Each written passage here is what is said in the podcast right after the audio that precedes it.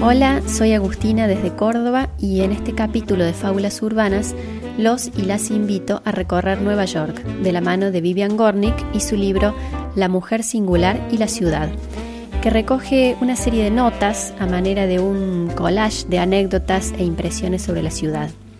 El título original en inglés puede traducirse como La mujer rara, distinta, no convencional, o también La mujer sin par, o sea, sin pareja, y la ciudad.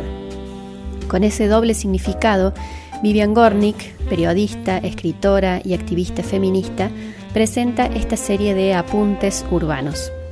Leamos un fragmento que nos conduce por diferentes distritos y nos cuenta, en un relato autobiográfico, su descubrimiento y su enamoramiento de la ciudad.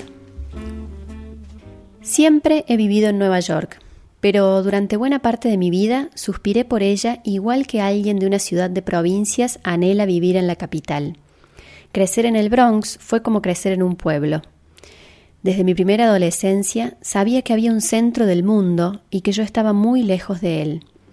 Al mismo tiempo, sabía también que se encontraba a la distancia de un simple viaje en metro en dirección sur, en Manhattan. A los 14 años empecé a hacer ese viaje en metro y a recorrer la isla de arriba abajo a finales del invierno y en pleno verano. La única diferencia entre yo y alguien igual que yo, pero de Kansas, era que uno de Kansas daba el salto solitario del inmigrante una vez y para siempre, mientras que yo hice multitud de incursiones en la ciudad, volviendo a casa una y otra vez, a la seguridad y el confort, a la monotonía y la espera, antes de lanzarme a la piscina definitivamente. Bajaba por Broadway, subía por Lexington, cruzaba la 57, iba de un río al otro, atravesando el Greenwich Village, Chelsea, el Lower East Side, me adentraba en Wall Street, llegaba hasta Columbia. Caminé por aquellas calles durante años, entusiasmada y expectante, y cada noche volví a mi casa en el Bronx a esperar que la vida comenzase. Un amigo del instituto me enseñó las calles del Upper Manhattan, en esta parte de la ciudad se escuchaban muchas lenguas distintas y se veían muchas particularidades que llamaban enormemente nuestra atención. Hombres con barba, mujeres vestidas de negro y plata. Veía claramente que aquellas personas no eran de clase obrera, pero ¿de qué clase eran? Y luego estaban los puestos de la calle, había tanto revuelo y animación, personas que no se conocían y que hablaban entre sí, que reían, gritaban o sonreían, que se enfadaban. Lo que nos cautivaba era la fuerza de los gestos y las expresiones. El flirteo elegante, el diálogo ingenioso, las personas que despertaban reacciones entusiastas e imaginativas en los demás y en sí mismas.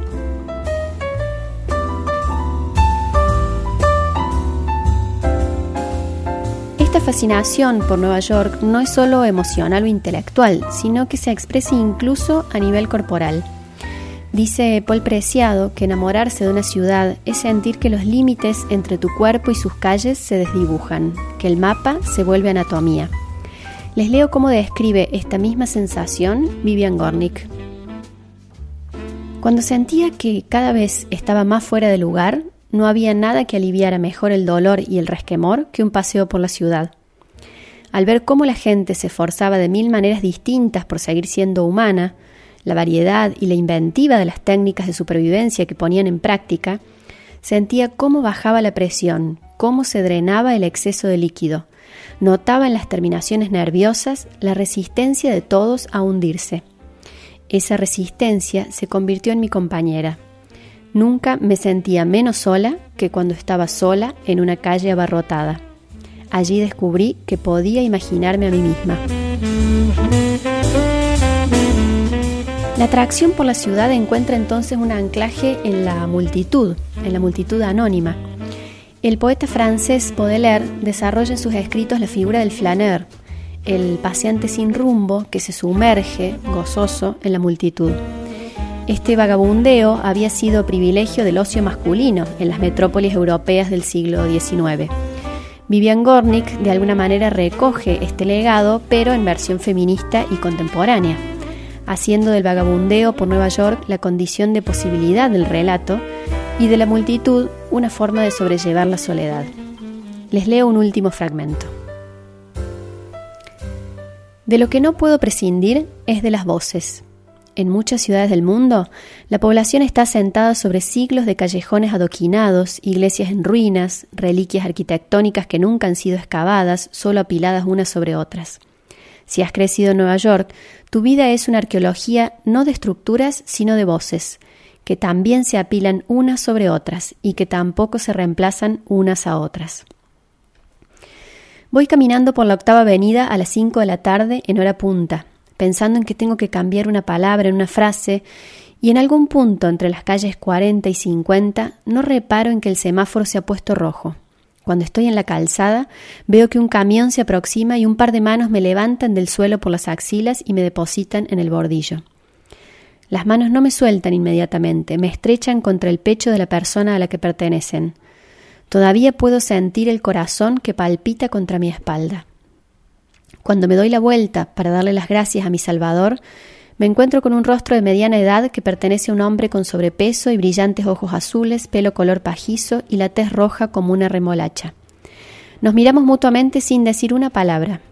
Nunca sabré lo que está pensando el hombre en este momento, pero la expresión de su cara es inolvidable. Yo solo estoy alterada, pero él parece transformado por lo que acaba de ocurrir. Tiene los ojos fijos en los míos, pero veo que en realidad miran hacia su interior. Me doy cuenta de que esta es su experiencia, no la mía. Es él quien ha sentido el apremio de la vida. Todavía lo sostiene en sus manos. Dos horas después estoy en casa, cenando y contemplando la ciudad desde la mesa a la que estoy sentada. Repaso mentalmente a todos los que se han cruzado hoy en mi camino. Oigo sus voces, veo sus gestos, Empiezo a inventar vidas para ellos. Enseguida me acompañan. Son una compañía magnífica. Pienso, esta noche preferiría estar con ustedes que con cualquier otra de las personas que conozco. Espero que hayan disfrutado Nueva York, que en la escritura de Gornick, más que un lugar, es una experiencia. El libro que hoy les presentamos se llama La mujer singular y la ciudad, editado por Sexto Piso. Nos encontramos en el próximo capítulo de Fábulas Urbanas, Ciudades y Literatura.